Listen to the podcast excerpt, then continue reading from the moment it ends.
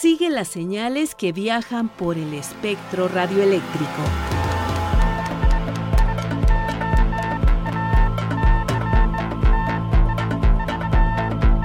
Sintonía libre. Sintonía libre. Un ancho mundo de frecuencias.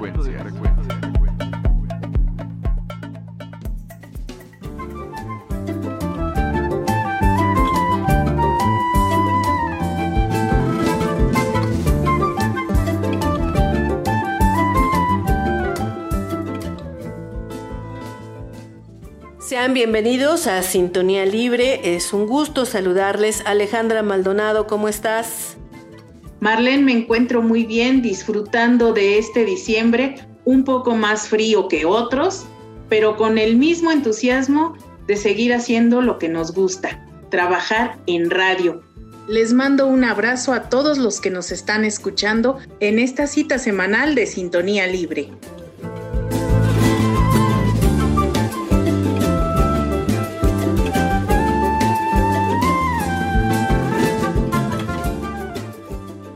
Ahora vamos a platicar con Isabel Carreño, quien es radioaficionada de origen chileno. Ella nos cuenta cómo ha sido su experiencia como radioaficionada y scout. En la parte más diexista de este programa nos acompaña Luis Alejandro Vallebueno, quien nos hablará de la banda de frecuencia modulada en Chile. No se diga más, iniciemos sintonía libre con la participación de nuestro compañero Daniel García Robles.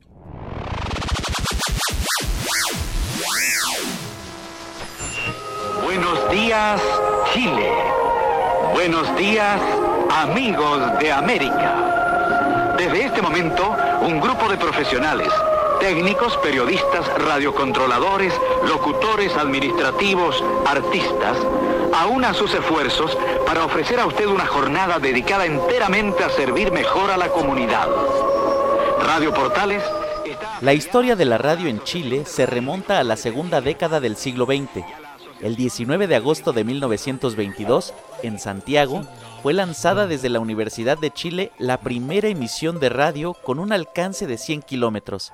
Entre 1922 y 1925, los experimentadores dieron origen a varias emisoras como la Radio Chilena y El Mercurio en Santiago, y Cerro Alegre y Radio Club en Valparaíso. Gracias a la iniciativa privada, durante la década de 1930 nacieron más de 70 emisoras, Radio Uque, llamada posteriormente Nuevo Mundo, Radio Agricultura y Radio Cooperativa Vitalicia, entre otras, iniciaron sus transmisiones en aquella época. Hacia mediados del siglo XX, Chile contaba ya con más de 100 estaciones, todas transmitiendo en amplitud modulada, y la música ocupaba un lugar destacado.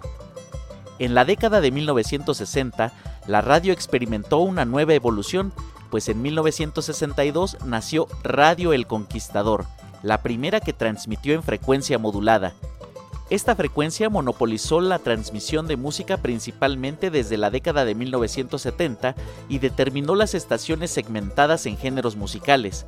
La amplitud modulada, por su parte, preservó los programas de información y de diálogo con el auditorio. Cada hora y a la hora. Noticias en minería. Una presentación de calcetines Heller.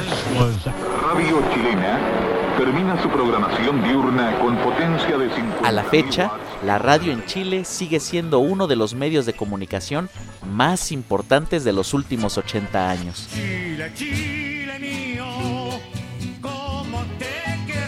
Yo soy Daniel y te invito a que continúes con nosotros. Esto es Sintonía Libre, un ancho mundo de frecuencias.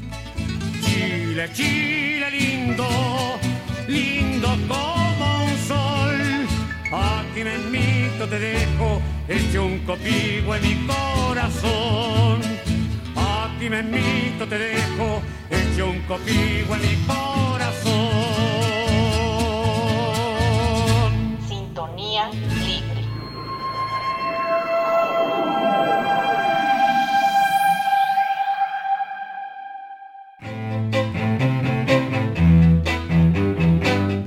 De la radio, la televisión y del mundo de la red.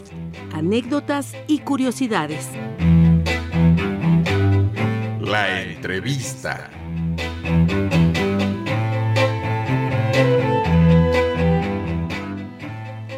Nos da muchísimo gusto recibir en Sintonía Libre a Isabel Carreño. Ella es originaria de Chile, habita en Santiago de Chile, estudió comunicación audiovisual y además estudió radioafición, trabajó en la Asociación de Guías y Scouts de Chile. Actualmente labora en la Organización Mundial del Movimiento Scout y es guía y radioaficionada de Guía y Scout de Chile. Isabel, es un gusto saludarte aquí en Sintonía Libre. Igualmente, un gusto saludarlas a ambas y a todas las personas que están escuchando esta emisión. Isabel, para iniciar esta charla nos gustaría que nos contaras cómo es tu acercamiento con la radio.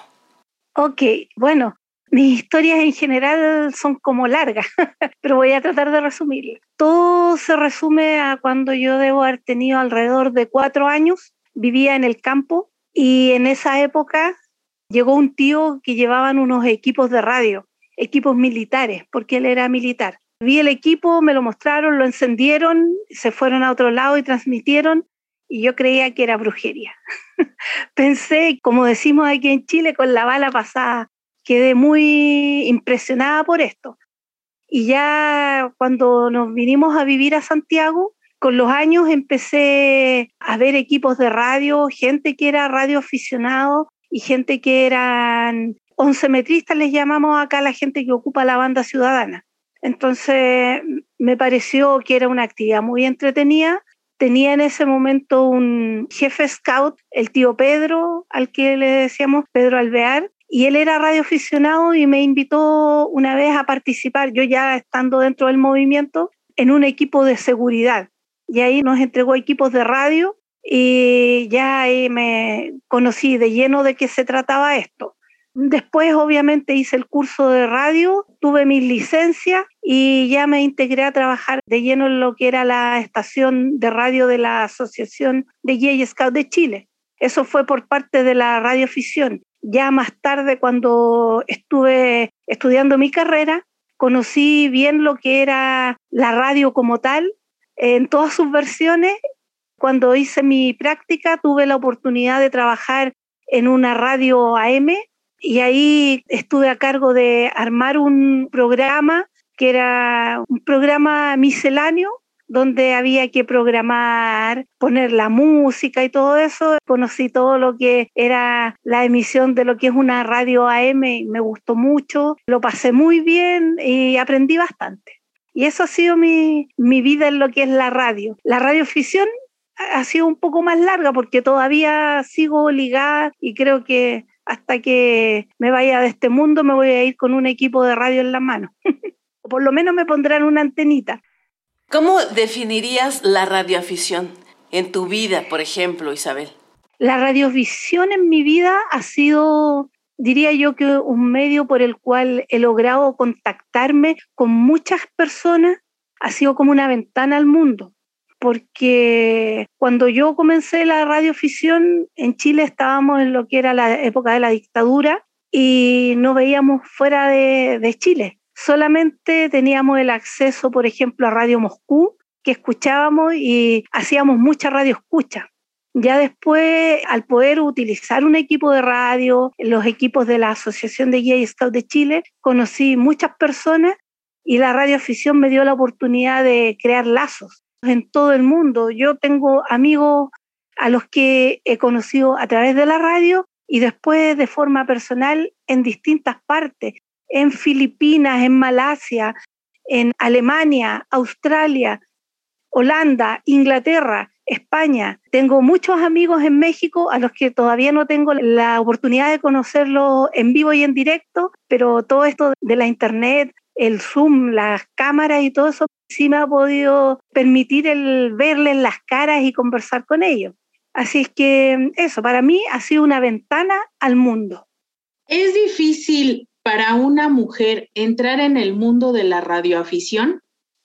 Hoy en día creo que no es tan difícil, pero en mi época sí era difícil porque la radioafición en general es un mundo de hombres, pensando en que las mujeres éramos relegadas a cualquier otra área menos las áreas técnicas, Entonces, cuando aparecíamos algunas en las áreas técnicas, éramos, por decirlo menos, observadas con mucha atención. Y por supuesto había que rendir exámenes ante todos nuestros colegas radioaficionados. Ellos siempre nos exigen, hasta el día de hoy nos exigen más que lo que les exigen a sus pares. Creo que hoy es mi experiencia del haber podido traer gente, sobre todo niñas a la radio, creo que es más fácil porque las niñas están acostumbradas ya a lo que son los teléfonos celulares, a mandar los mensajes por chat y todo eso, entonces no tienen tanto miedo al micrófono como era en mi época. O sea, uno no tenía ni siquiera la conciencia del computador. En esta época no es así. Las niñas es mucho más fácil para ellas y se pueden acercar más con más tranquilidad a lo que es la radio. ¿Qué se necesita para ser un radioaficionado en Chile? ¿Qué te pide la ley y quién lo pide? Ya, ok. En Chile existe una área que se llama la Subsecretaría de Telecomunicaciones, que es parte del Ministerio de Telecomunicaciones y Transporte. Esta subsecretaría tiene a su vez la subárea que es radioaficionados. En esta área, bueno, son los que ellos controlan todo lo que es el espectro y el uso y existe un reglamento en el cual está especificado los distintos digamos, condiciones con las cuales uno puede optar a ser radioaficionado. Básicamente hay que tener 13 años cumplidos. En realidad ahora creo que bajaron un poco más el marco de la edad. Lo que se pide es que los niños sean capaces de, transmitir, pero siempre acompañados de un adulto. Entonces, y como están relacionados con la Internet, que es lo que les ha abierto un poco más la parte de comprensión de los medios de comunicación, entonces ellos necesitan la autorización notarial de sus padres y además la tutela de, de ellos para cuando estén haciendo comunicados. Ya después existen cuatro tipos de licencias, que es aspirante, novicio, general y superior. Yo no conozco ningún menor de edad que tenga clase superior, pero sí hay muchachos que son menores de 18 años que ya son clase general. Son mucho más varones que niñas, pero sí hay niñas. De hecho, yo tengo una amiga que vive en la ciudad de Iquique, hacia el norte de Chile, que ella es radioaficionada y tiene dos niñitas, las dos niñas son radioaficionadas. Ellas obtuvieron sus licencias este año y son muy activas en el tema. Ahora están trabajando lo que el área del HF, pero generalmente ellas trabajaban en el Ecolink, que son plataformas digitales, una cosa mixta entre lo que es la radio y la internet. Y también hay otras plataformas que estoy experimentando yo recién, lo reconozco, porque soy de la época antigua, los que poníamos el cable y el equipo de radio estábamos en eso. Y ahora con esto de la pandemia empecé a descubrir nuevas áreas y estoy experimentando recién las áreas digitales. Pero eso es más o menos. La Subsecretaría de Telecomunicaciones, o como la conocemos acá, la Subtel, es el área que está a cargo de controlar el uso del espectro radioeléctrico en Chile, ya sea radioaficionado y también el uso del área profesional, también ven lo que son el uso de los canales de televisión, las emisoras radiales AM, FM y también con cierto problema el uso de, lo que es la banda ciudadana, donde se encuentran desde camioneros, radiotaxis, taxis, negocios, que puedan tener todo este tipo de, de usos de la radio. Sin duda, el contacto humano dentro de la radioafición es básico ¿Cómo afectó la pandemia a este sector? En lo que es el área adultos radioaficionados con su licencia, yo creo que enriqueció un poco más el contacto que estaba un tanto perdido. Hubo más la posibilidad de estar en la casa, encender los equipos y todo eso. Pero el contacto con los muchachos, los que se están acercando a la radioafición, bajó bastante. Bueno, en Chile el 2019 y el 2020 tuvimos nosotros un distanciamiento de esta área. El 2019 porque tuvimos un estallido social que fue justo el fin de semana del Jamboree en el aire.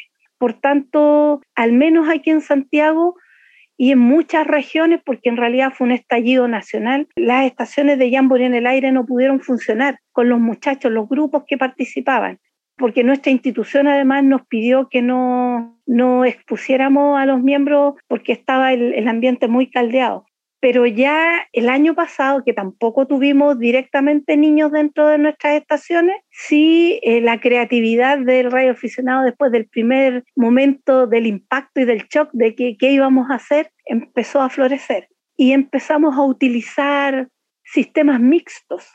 En mi caso fue una cosa muy híbrida. Yo en ese momento trabajaba solamente con niños de entre 11 y 15 años, varones, dentro de mi grupo scout que es mixto de todas maneras, pero a mi tropa yo les organicé el jamboree en el aire y cada uno estaban en su casa con sus computadores, sus celulares conectados y yo tenía mi computador, tenía mi celular y mi equipo de radio. Entonces utilizamos el, la plataforma Sello o Celo, como algunos lo conocen, que eh, es bastante entretenido como para que ellos aprendan a desenvolverse en el área porque funciona como básicamente la forma de hablar es como que fuera un equipo de radio. Y, y a través de eso también del parlante del computador yo les transmitía lo que los chicos decían a un radioaficionado que tenía en el equipo de radio. Entonces él les hablaba, yo les acercaba el computador al parlante del equipo de radio, los chicos podían escuchar y después el micrófono al parlante del computador para que el radioaficionado escuchara a los chicos y les pudiese responder. Hicimos Jamboree en el aire, fue complejo.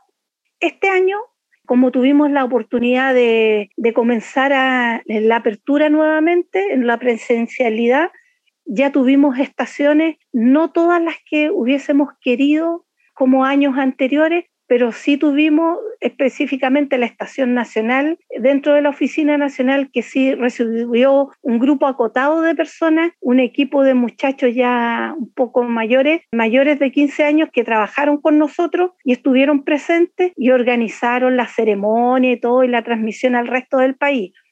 Y en el país, los grupos, que son como células más chiquitas, ellos lograron contactarse con los radioclubes en sus distintas ciudades o algunos jefes dentro de sus grupos que son radioaficionados que lograron instalar sus equipos y así poder atender a sus muchachos. Todo esto al aire libre, salvo en el sur que utilizaron los gimnasios, los auditorios muy grandes y con aforo pudieron hacer entrar a los muchachos porque además en esos días el sur de Chile estaba como en pic de frío que hubo, hubo mucho, hubo nieve en algunas partes para el lado de Punta Arenas y todo eso, en la región más austral de Chile. Entonces la gente logró organizarse bajo techo, pero con un aforo bastante reducido porque estaba el radioaficionado y tenían los niños que ir entrando de a dos y con distanciamiento social y todo el asunto. Más al norte tuvimos la posibilidad, por ejemplo, en La Serena y en Arica, que la gente se instaló, por ejemplo, en las playas. Hubo un grupo en, La Serena que instaló frente a la playa en unos toldos, instaló el Radio Club de La Serena, instalaron los equipos de radio y llegó el grupo Scout y los chicos iban participando de la misma forma de a dos, acercándose, mientras el resto estaba ahí disfrutando, haciendo actividades en la arena y todo ese tipo de cosas. Para esto hemos tenido que utilizar mucho la creatividad y yo creo que tenemos para un par de años más todavía pienso que el año que viene todavía vamos a estar con muchas restricciones, tal vez no tan libres como quisiéramos, pero creo que la creatividad va a ser mayor. Ya hemos ido probando qué cosas podemos hacer y qué no, cómo poder acercarles los micrófonos físicamente a los niños que están con nosotros, cuál es, la manera, el procedimiento que tenemos que tener. Yo creo que somos el símbolo del uso de las toallitas desinfectantes las compañías que producen esto debieran auspiciarnos, porque ocupamos mucho para desinfectar los micrófonos y, también, bueno, nos, nos complica, hay una nota aparte al respecto, el uso de muchas cosas así, porque uno produce, y ha aparecido esta duda de los niños también, produce mucho desecho que en algunos casos ha complicado nuestro planeta, por ejemplo las mascarillas. Nosotros o tapabocas. Le, pedimos a los niños que nunca se las quiten o que las reemplacen. Y, e igual se va produciendo este desecho. Y ese es uno de los talleres que hemos tenido dentro de las actividades que se han hecho presenciales, el uso y reciclaje de material que hemos producido por pandemia, sumando a lo, a lo que habitualmente estábamos haciendo.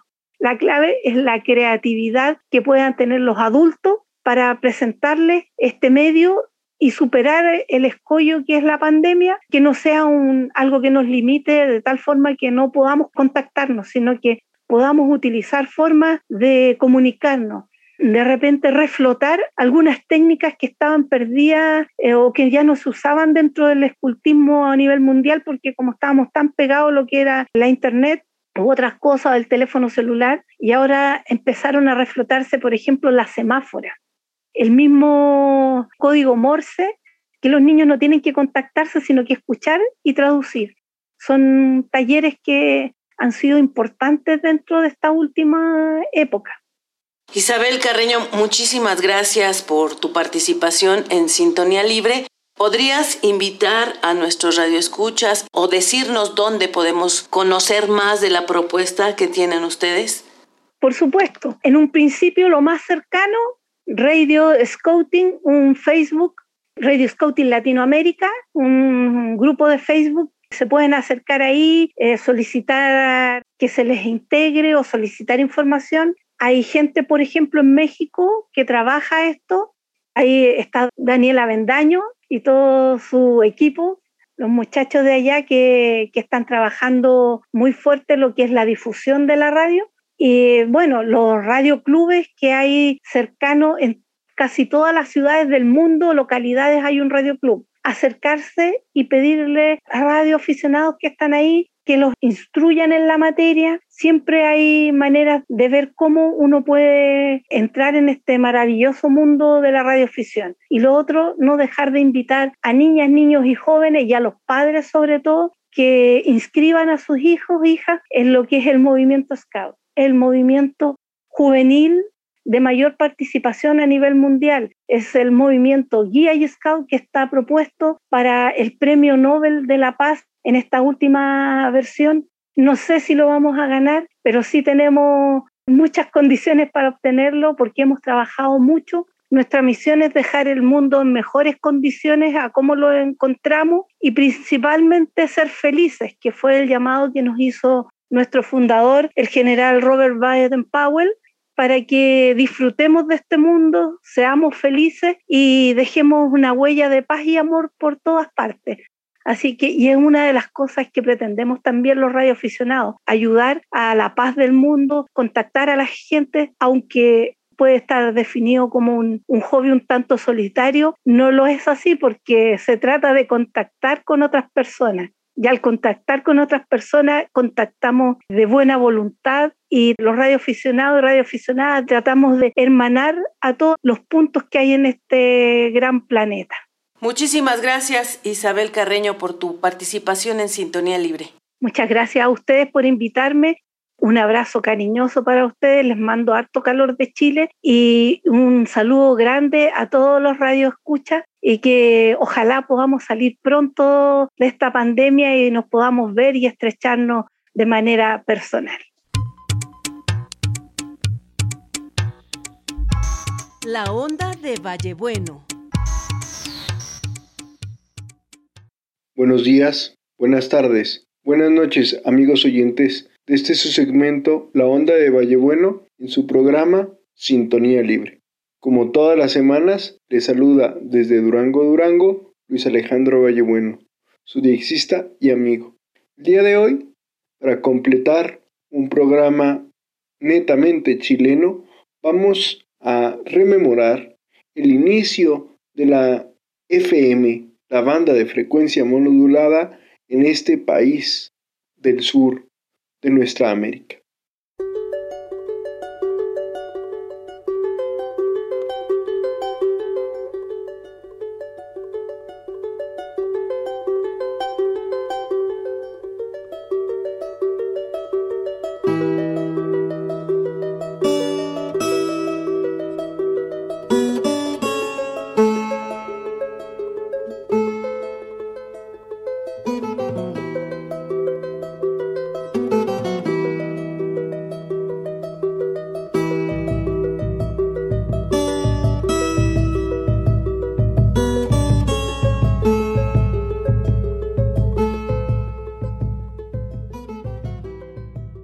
La FM en Chile va a despegar la segunda era de la radio de Chile, es decir, una época de plata, pues va a dar mejor sonido y más música a la ya tradicional carta programática de las radios chilenas de AM que eran mucho más habladas, mucho más culturales.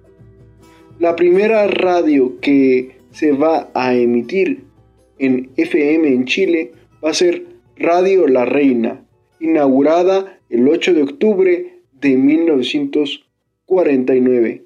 Hay que decir que estas radios fueron unas radios que sirvieron como enlace para conectar los estudios en Santiago con las comunas de Ñuñoa y Santiago de Chile. Es importante que decir que estaba en la frecuencia de 149 megaciclos, es decir, fuera de la banda de recepción. Además, para esta época no había receptores capaces de sintonizar la FM en Chile. Sin embargo, Radio Presidente Balmaceda, que va a emitir también en 140 megaciclos por segundo, va a ser conocida como la primera radio de FM de Chile. Es interesante saber que, al pesar de estar fuera de rango, fue la primera sintonizada por aviones y por barcos que estaban afincados en el puerto de Valparaíso. El primero de marzo de 1962, Radio Conquistador se va a convertir ahora sí en la primera radio comercial de frecuencia modulada en Chile. Sus voces más recordadas van a ser Hernán Bellimar y Lawrence Young, unos señores que tienen una voz finísima, una voz de seda, y que seguramente eh, sus auditores rememorarán tranquilamente ese sonido de la FM en Chile. Otras radios muy conocidas en el espectro de la FM santiaguina van a ser 91.3 megaciclos, Estéreo Música Selecta, presentando solo música de cámara. Además, Radio Splendid FM, que fue una radio efímera en el año de 1977. Radio Padahuel, aquella que estaba ligada al aeropuerto de Santiago, tuvo sus operaciones en 1969 y transmitía en 90.5 megaciclos por segundo, utilizando una programación de 13 a 23 horas y cuya señal de intervalo fue Ojos Españoles. En 1972, Radio Concierto emitía en 101.7 y fue la primera radiodiscoteca de Chile. Finalmente, hay que ir a 1976 para mencionar a Radio Galaxia y Radio Galaxia Minería, las primeras radio de FM de Valparaíso, en la provincia chilena. Hasta aquí mi recuerdo, mi viaje por la radio Santiago de Chile. Les habló Luis Alejandro Vallebueno, saludándolos una vez más. Muchas gracias mis amigos que la sintonía sea libre y las experiencias de escucha compartidas.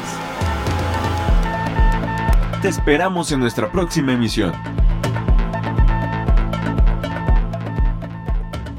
Así llegamos al final de este programa. Participamos Luis Alejandro Vallebueno, Daniel García, Alejandra Maldonado y Marlene Reyes.